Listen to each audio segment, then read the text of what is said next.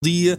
Ora bem, a imagem já lá mora, também no nosso Instagram. Quando chega àquela altura de. quando a conta chega à mesa no restaurante, como é que faz? Divide por todos ou cada um paga o seu? Tenho, tenho recebido aqui muitas mensagens, sobretudo do lado de cada um paga o seu, para haver aqui alguma justiça.